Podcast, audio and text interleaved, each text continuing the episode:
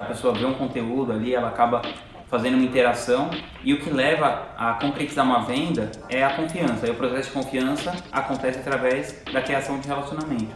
Então, esse, esse mix aí, stories e, e direct, é fundamental para você conseguir fazer isso.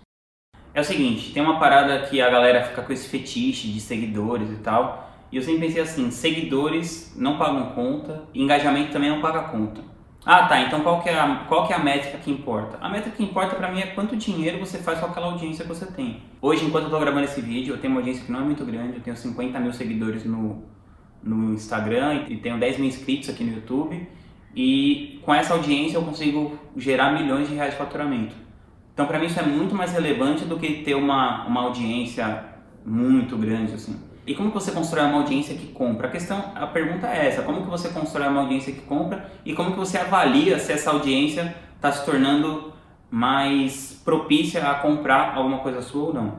Eu acho que, por exemplo, hoje em dia, aqui, enquanto eu estou falando isso, a internet muda tudo muito rápido, em maio de 2020, quando eu estou falando isso, o Instagram é uma rede muito importante para você medir isso. Acho que é, para fazer vendas, o Instagram é a melhor rede porque o Instagram é uma rede de relacionamento. Você consegue trocar ideia com a galera lá. Então, por exemplo, no YouTube já é uma rede mais difícil de você ficar trocando ideia, porém é uma rede que qualifica muito o, o seu público para eventualmente ele chegar a fazer uma compra. Então, os critérios que eu uso para avaliar se a coisa está indo legal. Então, o primeiro, primeiro critério é esse: é faturamento versus audiência. Então, em 2019, eu, eu, tinha muito menos audiência, eu tinha mais ou menos metade do que eu tenho agora. Eu tinha 25 mil mais ou menos no Instagram e 5 mil no YouTube. E eu faturei 3,2 milhões mais ou menos em 2019. Então, eu faço, eu, a tal conta que eu vou fazer é o seguinte: eu fiz mais ou menos uns 100 reais ali por cada seguidor ou inscrito que eu tinha. Então, eu, eu vou fazer essa conta. Quando chegar no final desse ano de novo, eu vou ver o quanto que a minha audiência aumentou e quanto que, a, e quanto que o meu faturamento aumentou. A conta que eu vou fazer vai ser essa. O que importa no final é o número do, do, do dinheiro absoluto. Também você tem que colocar nessa variável se você investe em tráfego ou não e quanto você investe em tráfego ou não. Não adianta eu, por exemplo, é, faturei 3,2 milhões no ano passado. Aí eu vou lá e coloco 2 milhões em tráfego, minha audiência fica vezes 10 e o meu faturamento. Eu, eu nem consigo fazer esses 2 milhões a mais que eu coloquei em tráfego, sabe, para aumentar a audiência. Então você tem que medir isso.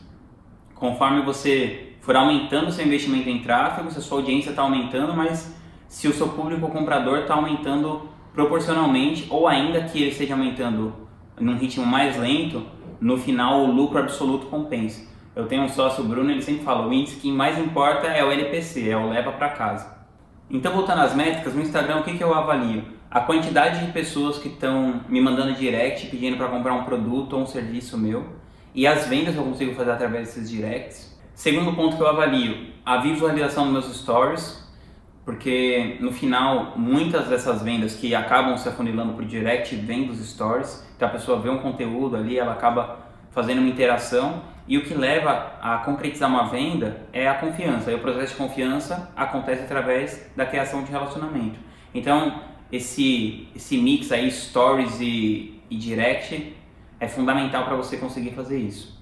E em terceiro lugar, eu avalio uma ferramenta chamada Social Blade, que ela mede o seu engajamento através de quantas curtidas você tem nas fotos do seu feed e quantos comentários você tem e mostra alguns dados lá também que são interessantes do Instagram. Então, falando do Instagram, é isso que eu avalio. Aí você pode fazer uma avaliação similar em todas as suas redes sociais, mas eu acho que se você está começando aí, se você focar bastante no Instagram e no YouTube, já vai ser um caminho bem legal para você. Outro ponto interessante na Social Blade é que você consegue olhar seus concorrentes. Então, para você pelo menos ter um parâmetro do que é possível dentro do seu segmento, coloca lá o arroba dos seus concorrentes no Social Blade, dá uma olhada como que anda o crescimento deles, como que é o engajamento, quantos likes, quantos é, comentários eles têm em média, e isso pode dar um parâmetro do que pode ser interessante para você também. Eu tenho uma comunidade que se chama Estratégias Digitais e lá a gente está sempre discutindo isso, esse tipo de assunto. O que, que vale mais? Engajamento ou seguidores? E para mim o que vale mais é sempre o quanto você leva para casa. E eu vou explicar um pouquinho melhor nesse vídeo do que isso se trata. Se você gostou desse conteúdo, me segue lá no Instagram, arroba e também se inscreve no meu canal do YouTube.